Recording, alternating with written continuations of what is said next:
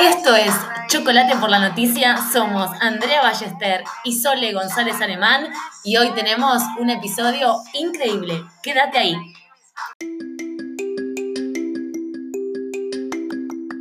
Sí, no, va de nuevo, por suerte te diste cuenta rápido. Voy, voy. Va, va.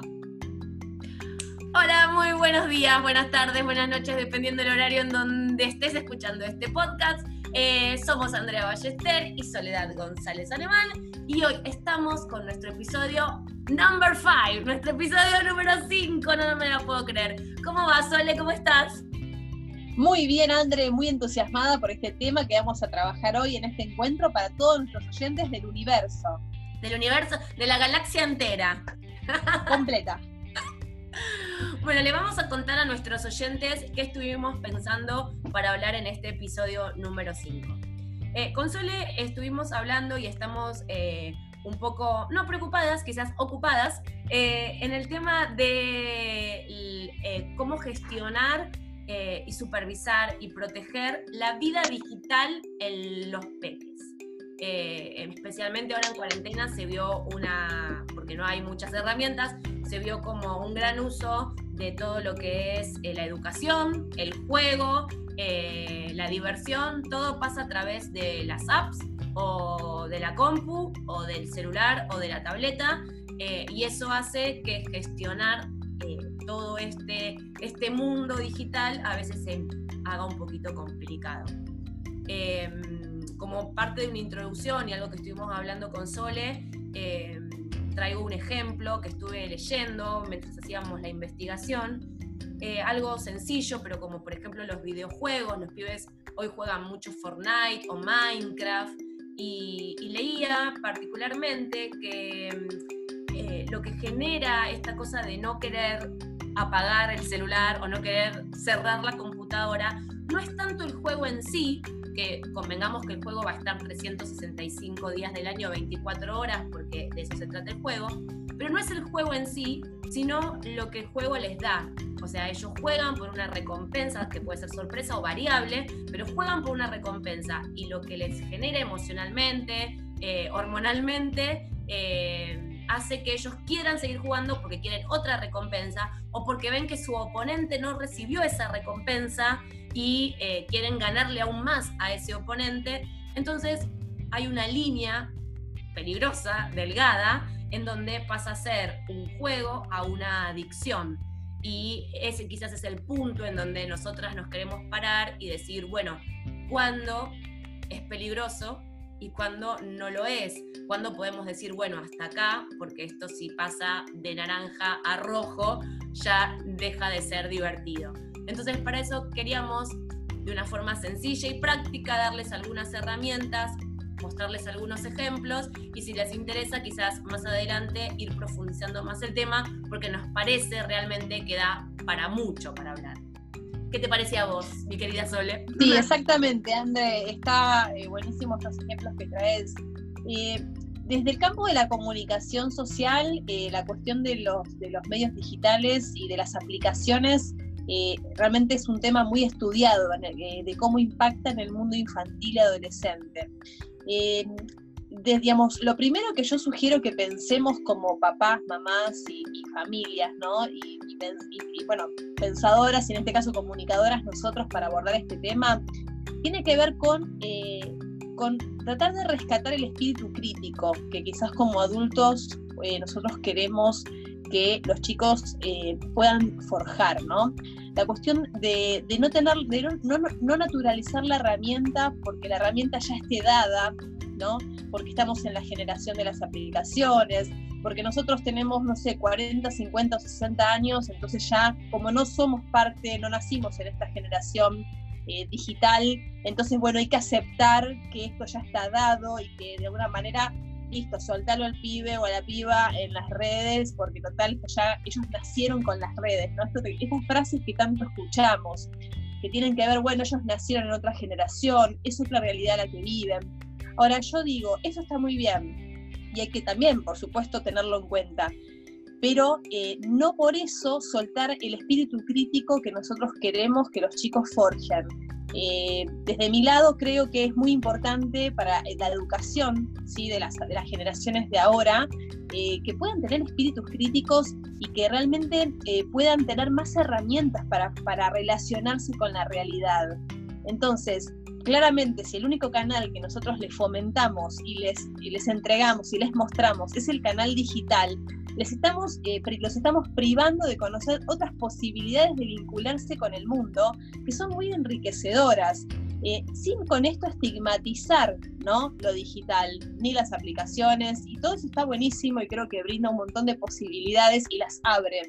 Ahora, ¿qué pasa como cuando vos decís, nos casamos o nos quedamos, esto pasamos a rojo, ¿no? De naranja a rojo, en cuanto al pibe todo el tiempo conectado, eh, ya en un exceso de tiempo.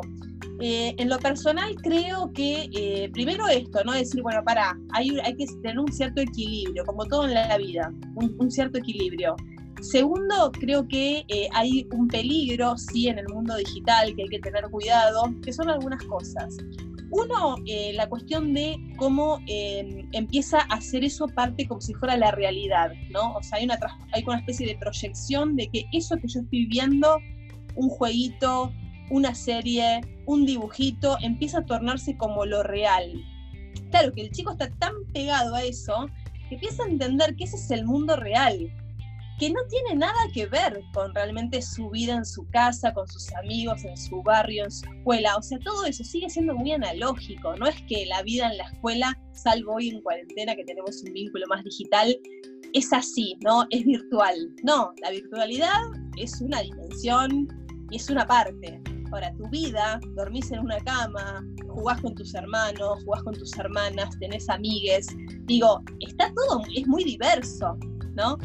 Entonces, el vínculo con lo digital no podemos hacerlo un único mundo. Eh, me parece que acá hay un equilibrio con el tiempo en el que uno le asigna a, digamos, a los hijos o a los chicos de la familia esos espacios con la virtualidad. ¿Por qué? Para que no se confunda y que el chico entienda que el único mundo posible es ese. Me parece que ahí hay un punto importante, ¿no? Después, eh, otra cuestión que me parece eh, también muy importante es eh, todo lo que abre el mundo analógico, quiero decir esto, los vínculos con las personas reales, ¿no? Las conversaciones, a la conversación, el, cuerpo, como, el cuerpo como un potencial de, digamos, de comunicación, ¿no? El cuerpo habla, gesticula, se expresa. Hay un nivel de profundidad en la comunicación gestual y corporal que obviamente no la tiene la pantalla. Entonces, ahí es como que la pantalla se ubica en un lugar que también tenemos que tratar de equilibrar. Eh, todo el potencial y toda la profundidad que logramos eh, con los vínculos humanos, ¿sí? en esto de conversar, de hablar, dialogar, la mesa, eso no lo podemos perder de ninguna manera, porque eso también es lo que fomenta espíritus críticos, personas pensantes, donde vos escuchás al otro, donde tomás algo que el otro dice, repensás lo que a vos te pasa. Eso pasa en el mundo más analógico, pasa en la mesa de casa, pasa en la conversación con mamá, con papá, con un hermano pasa poniéndole el cuerpo. en la pantalla uno no pone el cuerpo. En la vida eh, analógica y casera, con los amigos, en el barrio, en lo más mundano, nosotros atravesamos las experiencias con el cuerpo. Eso en la pantalla no sucede. Estamos muy distantes. Y ahí te digo una cosa, hay algo, hay estudios que comprueban cuál es el impacto en la creatividad cuando usamos el dedo, ¿sí? o la mano para manejar un, ya sea un mouse, un joystick, no sé, todos estos elementos que nos vinculan con el mundo de la virtualidad. Eh, y cuando usamos un teclado para escribir, a diferencia de cuando agarramos una lapicera y escribimos, el impacto en el cerebro y en la creatividad es completamente diferente. Tardamos mucho más en fomentar la creatividad desde un teclado que si agarras la lapicera y te pones a desarrollar una idea. Eso cuando yo lo leí me impactó muchísimo eh, y me, nada, entendí ahí qué es lo que estaba pasando. ¿no? A veces es verdad que uno se suelta mucho con el teclado. Ahora, ¿qué le pasa al cuerpo con un teclado y qué le pasa con una lapicera? Eso es interesante para ponerse a pensar. Re, sí, con lápices de colores, ¿no? Con como otro mundo que te abre.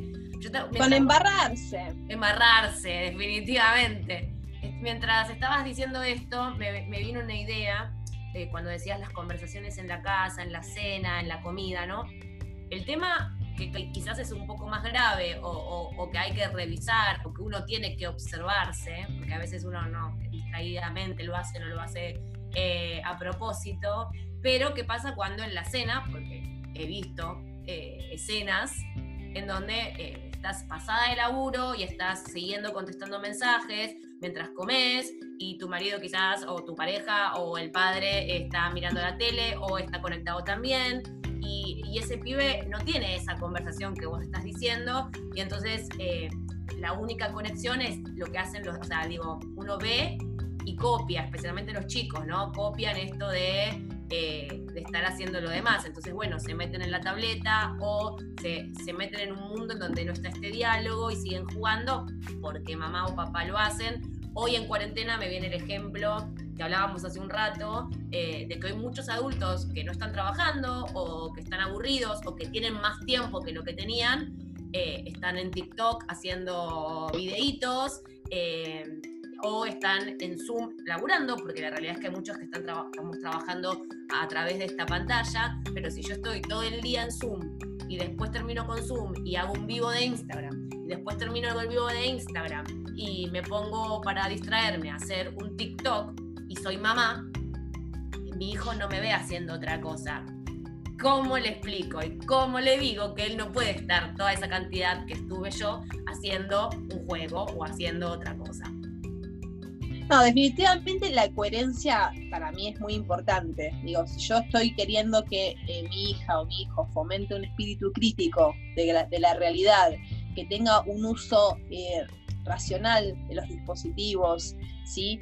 que esta pantalla, como se le dice, la pantalla ubicua, hay un libro que se llama La pantalla ubicua, ubicuo quiere decir que está en todas partes, ¿sí? como que se filtra y en todos lados hay pantalla, como que vivimos a través de la pantalla. El gran hermano.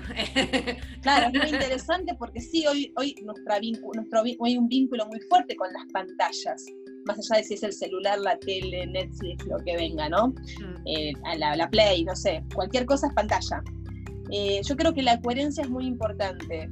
Eh, creo que primero uno en la familia como persona mayor, eh, adulto, tiene que poder plantearse qué es lo que quiere que pase en la casa con las pantallas, ¿no? Para mí eso es algo que es una decisión a tomar, primero para los papás, mamás, abuelos que estén viviendo en la casa y después para los chicos, porque los chicos lo que hacen realmente es copiar, o sea, los chicos lo primero que tienen es el ejemplo.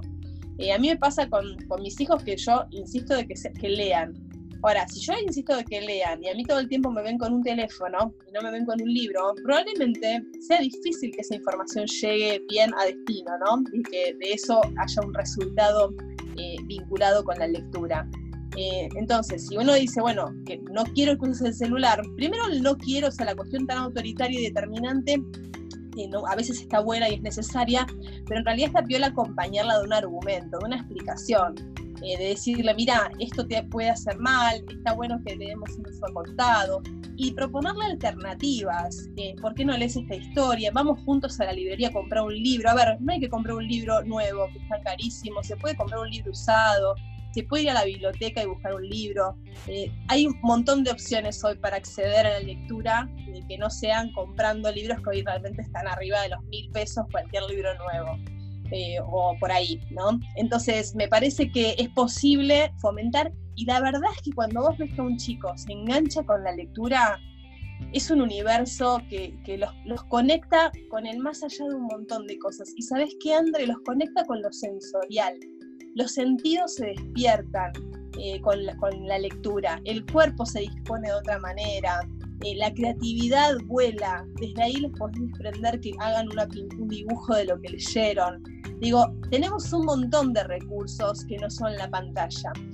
Eh, otra cosa re importante que te quiero que sí quiero decirles es el tema que se analiza en muchos estudios sociológicos sobre este tema, que tiene que ver con el control que a mí me permite la pantalla. Yo sé en un videíto no me va bien, en un juego no me va bien, lo apago y le pongo pausa. O sea, la verdad es que ahí yo puedo controlar 100% lo que estoy haciendo. ¿Qué pasa? En la conversación en la vida normal, donde hablamos con un otro y nos enfrentamos a un otro en una conversación, ese control no lo podemos tener al 100%. Ahora, esa experiencia de pasar por una conversación y poder encontrarnos con nuevos aprendizajes, nuevos momentos, inquietudes, emociones que no esperábamos, palabras nuevas, un otro que me cuestiona o que me comenta algo que yo, que yo no sabía, por ejemplo, entrar en ese mundo de conversación y poder conocerme más a mí, conocer más al otro, hay un lugar donde el control no está, pero donde nos conocemos mucho más a nosotros mismos. Mm. Eso en la pantalla no pasa. La pantalla uno tiene el control 100%. Eso me parece importante que lo distingamos porque, eh, ¿por qué? Porque caemos en el lugar de que todo sea muy superficial. Y esto es algo que atentan, el mundo digital atenta mucho contra la profundidad de los vínculos, con la profundidad de conocernos a nosotros mismos.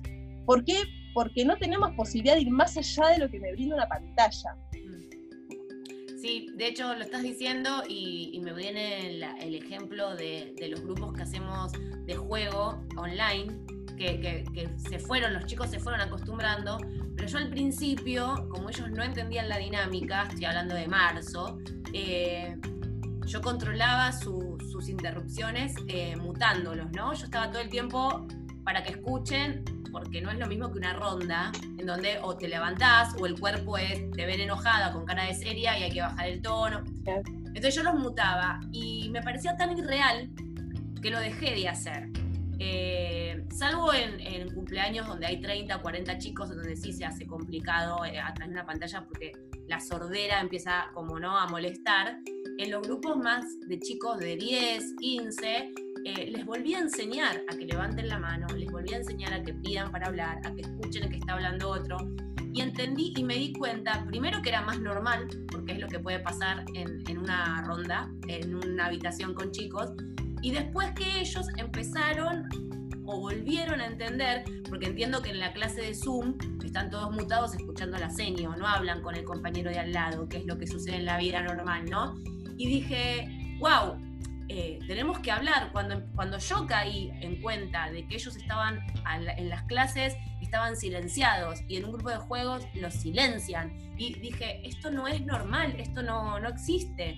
Entonces los liberé y es, no, pedimos permiso, no, levantamos la mano. Y ahora ya lo tienen incorporado, porque ya me ven la cara también, es como, mm, no se puede hablar, pero a la vez lo divertido y lo simpático eh, es que ellos se empiezan a hablar entre ellos, porque ya saben que es el turno de fulano o de Jaime o de... Y, y miran la pantalla, o sea, ellos miran hacia la derecha y le hablan al que tienen al lado o miran hacia arriba porque el que le quieren hablar está arriba. Y entonces ahí empecé a entender que estaba más cerca de ser un poquito más normal que marzo. Y dije, bueno, por acá me parece que el camino también va a mejorar, porque bueno, se empezaron a entender, o se dicen entre ellos, no interrumpas, espera, está hablando fulano. Bueno, algo más que puede pasar eh, en una plaza, ¿no? me parecía más, más interesante. Sí, creer en el potencial que tienen las personas, ¿no? Los chicos en este caso. A veces pasa que uno no se va a comer afuera, ¿no? en momentos de una pandemia, ¿no? Pero vas a comer afuera y eh, la manera de silenciar al chico para que esté tranquilo es darle el celular. Eh, o sea, es, es verdad que es una opción. Ahora, ¿qué pasa si de repente le decís no, no es celular? ¿Qué pasa con el espacio de aburrimiento? ¿No? Eh, ¿Por qué evitarlo? Esto es algo que hay un, hay un escrito que es muy, muy interesante que se llama Elogio del Aburrimiento, que dice que para que realmente surjan las cosas nuevas, que surja lo creativo y lo, disruptivo y lo interesante, ¿sí? Eh, hay que aburrirse. Mm. Entonces, ¿qué nos pasa a nosotros como familias, como adultos que estamos coordinando casas, casas, nuestras familias, acompañándolos? ¿Qué nos pasa con el lugar de que el chico se aburra? como si eso estuviera mal, ¿no? Eso pasa en un montón de, instituciones y de lugares donde, bueno, no está mal que se aburra, como vos decís, confiemos en el potencial que tienen. ¿Por qué creer que hay una sola forma de hacer las cosas, no? A lo mejor explorando y dándonos la posibilidad de, evitar el camino fácil y conocido, eh, encontramos que hay otros resultados. Eh, los chicos tienen una creatividad que es infinita. La verdad es que, bueno, vos, vos más que nada de eso lo sabés. Eh, hay como un, caudal de, lo, inesperado que realmente yo creo que como adultos tenemos que tratar de confiar. Los adultos queremos a veces controlarlo todo por esta cuestión, no sé, que nos deforma la, la edad y el crecimiento de querer controlar. Y me parece que esto nos juega un poco en contra a la hora de permitirles vivir experiencias nuevas. Y, me parece que la pantalla a veces es una forma de simplificar la educación eh, y que, lejos de enriquecerla, eh, la limita. Iba a decir que lo que pasa es que, creo que también a nosotros como adultos, o no sé si, no sé si a todas las generaciones, pero esta última generación, eh, también nos pasa que, que no nos permitimos ese momento de aburrimiento hay muchos que no se lo permiten, no digo que todos, porque no, no sería justo, pero esta cosa de, bueno, estoy aburrido, eh, entro a la cuenta de Instagram, salgo de acá y miro esto, y te das cuenta de que en ningún momento miraste el cielo, o que estás mirando el cielo eh, porque es un momento de nada, de embole, y de repente decís, no, no, no, no, y volvés a agarrar el celular. Y, cuando te observas haciendo eso, decís, pero pará, o sea, no, no pasaron dos minutos. Eh, y, eso me parece que a veces lo trasladamos eh, porque ya nos acostumbramos a vivir con ese ruido, en algún punto yo le digo ruido mental, pero es como esa cosa de tener que estar pendiente siempre de algo, lo, se lo trasladamos a ellos y creemos que ellos no pueden estar aburridos porque nosotros no nos permitimos estar aburridos. Entonces, si nosotros no nos permitimos estar aburridos, ¿cómo hacemos para permitirle a un niño estar aburrido? Eh, yo creo, cuando me encontré con esa pregunta, eh, mi solución o mi herramienta fue recordarme a mí. Eh, quizás yo sí pude tener una infancia en donde me, donde me aburría. Mi mamá me dejaba sola y no había mucha más cosa que hacer. Si no me aburría, eh, y así me encontraba mis diversiones. Y yo me he armado eh, cosas increíbles en mi habitación con, con juguetes. O sea, solamente con los juguetes me armaba como una especie de campamento y, nada, y la imaginación iba sola y hoy por hoy, después de tantos años, me acuerdo de esas pequeñas situaciones que eran de aburrimiento total, que terminaban siendo fantásticas. Eh, pero mi mamá me permitía, o sea, mi mamá quería que me aburra, andate a tu cuarto como aburrirte, no sé, ella estaba ocupada. Y hoy cuesta ese, ese momento de andar a tu cuarto a aburrirte. Sí, yo creo que eh, a veces como adultos, yo escuché mucho, a veces, siempre escucho mucho el comentario de no sé qué hacer, me pide el celular todo el tiempo, por ejemplo, ¿no? Esa expresión o lo, sin, yo no me doy cuenta, lo agarra, lo agarra y está horas. Esta expresión yo la escuché de mamás y papás con chicos desde dos años en adelante, ¿no?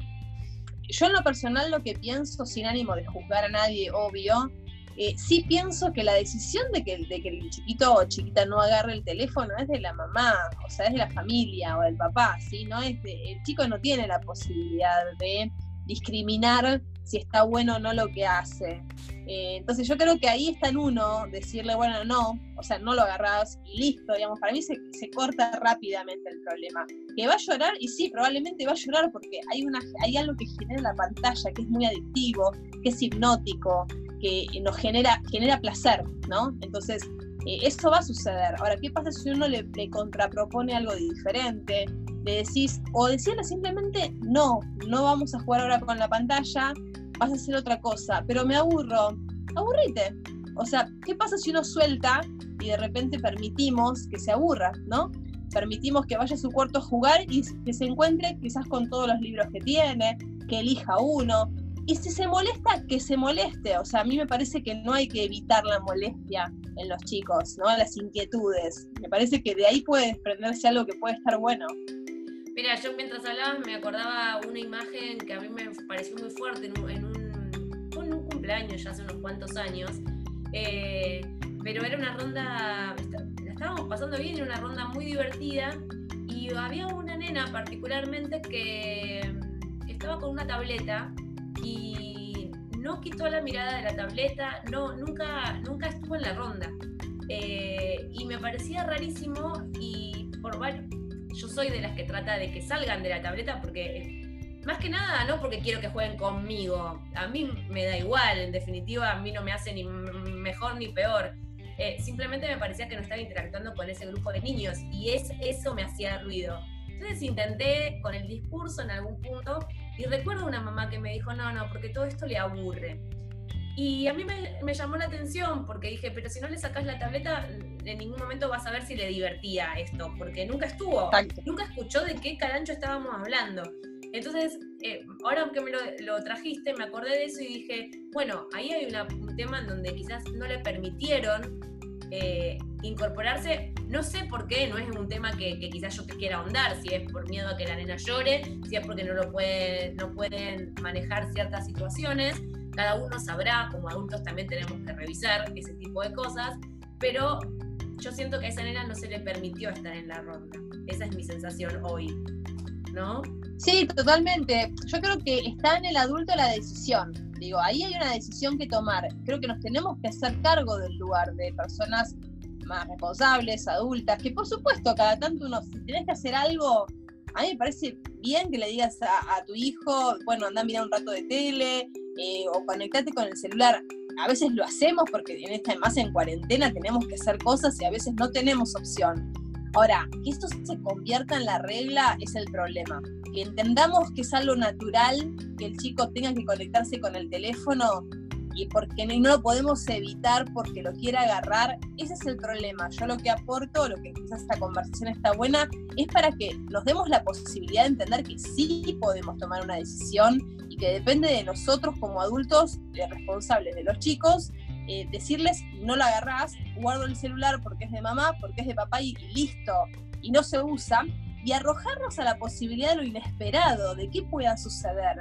Eh, nunca pasó nada grave, o sea, nosotros nos criamos en un mundo sin celulares y sin pantallas de ese tipo, ¿no? Estaba la tele, pero eh, me parece que hay que desafiar un poco más lo que se impone como natural, como regla de que estamos en la era digital. Hay muchas expresiones que colaboran con esta naturalización. Eh, y me parece que como seres críticos, que como de, entrada proponía que, nos, nos, ubiquemos en ese espacio, como seres, como personas críticas, espíritus críticos, tenemos que poder decir, che, para, esto es tan natural, esto realmente es que tiene que ser así, es que los chicos tienen que vincularse con una pantalla sí o sí porque nacieron en esta era todo el tiempo. La respuesta es no, yo no lo creo, o sea, me parece que no. Creo que, tenemos que darnos la posibilidad de explorar otras experiencias.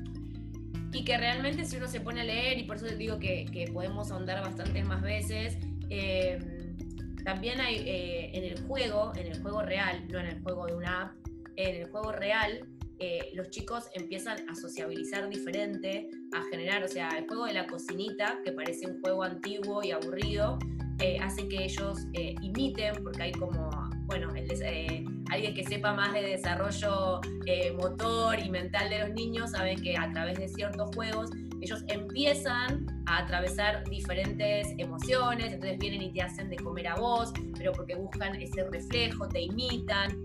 Eh, entonces, si les empezamos a sacar todas esas posibilidades, eh, lo natural empieza a no existir y también hay que dejar eso natural que, vaya sucediendo.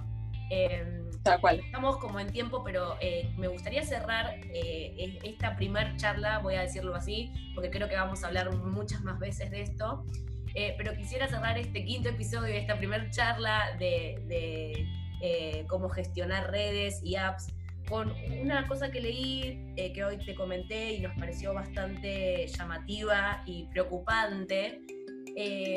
especialmente esto va apuntado a nenes un poco más grandes, pero no dejan de ser nenes, que van a terminar siendo adultos, obviamente. Pero hoy, hoy día, en niños de 12 hasta 25, que ya dejan de ser niños, pero traspasaron la adolescencia de esta manera, eh, hay depresión y ansiedad.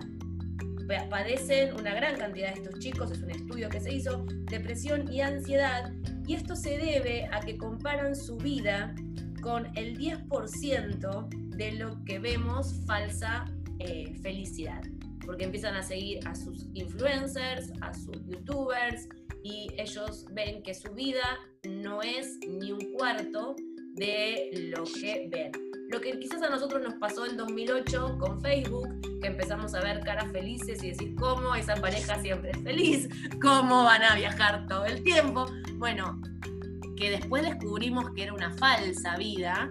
Bueno, pero los chicos no tienen, hoy un pibe de 12 no puede darse cuenta sino que, que, la vida de ese o de otro niño que es influencer, porque hay niños influencer hoy por hoy, es una falsa felicidad, que ese chico también tiene problemas. Si ese chico no sale a contar que es mentira lo que le está sucediendo, el niño que lo ve cree que esa es su vida normal.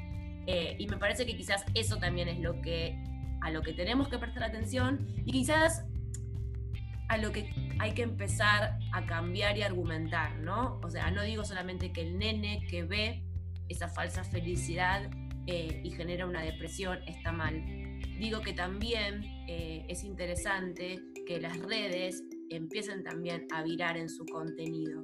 Porque si el otro día me llamó la atención y, y, lo tomo, Oriana Sabatini subió una foto, eh, creo que era Oriana, eh, pero diciendo como que la cuarentena engordó y que lo mostró y se armó todo, todo un tema con eso, ¿no? Como se animó y yo dije, pero es parte de la vida, engordar, no engordar, eh, eh, que te salga la primer cana, eh, que tenés el diente torcido, un montón de cosas que se ocultan. Y, y, en el ocultar hace que los demás nunca creamos que somos normales. Para una persona adulta quizás uno puede discernir, vas a terapia, lo terminas de ver, pero para un pibe de 8, 9, 10, 12, 15, trae muchos problemas. Eh, entonces me parece que, este tipo de, eh, no me sale ahora la palabra, de números, de, porcentajes, saber que hay tanta, tantos niños de, de 12 a 25 años que sufren depresión y ansiedad, para nosotros adultos, seamos padres o no, seamos comunicadores o no, tiene que hacernos un signo de admiración en rojo, guau, guau, guau, acá está pasando algo y acá hay que corregir algo. Por eso lo, quería tomar como dato de cierre, porque me parece que realmente tenemos que seguir hablando, que realmente es un tema que, del que todos nos tenemos que ocupar, no solo nosotras desde nuestro pequeño espacio, sino todos en decir, ojo, porque porque hay mucho, hay muchas cosas falsas, hay, que ni siquiera nosotros como adultos podemos discernir. Entonces, creo que a los niños hay que cuidarlos mucho, a los niños y a los adolescentes también, ¿no? Nosotros yo general lo de los niños porque es mi terreno, pero, pero creo que todo, todo ser que está creciendo tiene que ser cuidado, protegido, amado y llevado por un camino lo mejor posible. Él va a tener momento de decidir cuando quiera pero me parece importante que estemos atentos a que están sufriendo y que les está pasando cosas. Y desde ahí crear algo mejor. Eso es lo que yo siento. Totalmente, Andrés. Sí, es, es un tema que da para largo. Creo que hay un mundo con los estereotipos, con los patrones sociales que hay que seguir, ¿no? Con cómo eso eh, genera cultura y genera eh, esa, como esa especie de estereotipo, ¿no? De, lo que está bien y de lo que está mal. Y eso en las redes sociales y las aplicaciones tiene mucho que ver. Esta cuestión de la apariencia por sobre el ser, ¿no? De cómo este mundo que mostramos, de cómo tiene que ser la vida, cómo es la vida feliz, como si hubiera una vida feliz y una vida infeliz, o sea, en contraposición, ¿no? Eh, y a veces no se trata de eso, ¿no? Sino sabemos que la vida es mucho más más densa, es más interesante, es, eh, tiene más matices que un polo u otro que sería la felicidad o la infelicidad. Entonces, creo que es un tema que da para un montón, pero bueno, está, está bueno esto como introducción para poder empezar a abordarlo, ¿no? Exactamente. Bueno, si mm, vamos a decirles que si a ustedes les pareció interesante esta charla o si quieren que ahondemos en algún tema particular o si nos quieren contar algo que les pasa, no es necesario que nos digan el nombre, pero nosotras eh, con eso podemos trabajar, podemos investigar, podemos traerlo acá y, generar algo interesante y dejarles más herramientas. Así que los invitamos a que no solamente nos escuchen, sino que nos escriban y que nos cuenten eh, qué cosas eh, positivas ven ustedes de las apps, de las redes, qué cosas les sumaron y realmente qué cosas restan. Eh, porque ayudamos a otros que quizás están eh, sin poder saber qué hacer a, que encuentren un camino. Así que eh, esto es algo que hacemos nosotras, pero también lo hacemos todos. Así que la experiencia de todos es sumamente rica e, e interesante. Así que los invitamos a todos a que nos dejen sus comentarios, que nos digan qué les pareció, si bien, si mal y nada, que, que, se junten, que se unan en el próximo episodio, que será el sexto, y veremos de qué hablamos. Eh, pero bueno, eh, por hoy creo que ha sido profundo e interesante. Absolutamente, André. Bueno, esperamos los comentarios de, estos, de nuestros seguidores y bueno, y a disfrutar del día. A disfrutar del día, eh, sea el que sea, cuando nos escuchen. Eh, muchas gracias, Sole, por estar del otro lado, eh, contándonos y dándonos tanto de, tu saber, que siempre es mucho. Eh, y gracias, a, todos ustedes que están escuchando este podcast y se han quedado todo este tiempo con nosotros, que fue, hoy fue un podcast largo, largo, por suerte. Nos hemos animado a un rato más. Así que bueno, gracias por estar ahí y acompañarnos. Les mandamos un beso y los vemos la próxima. Bye.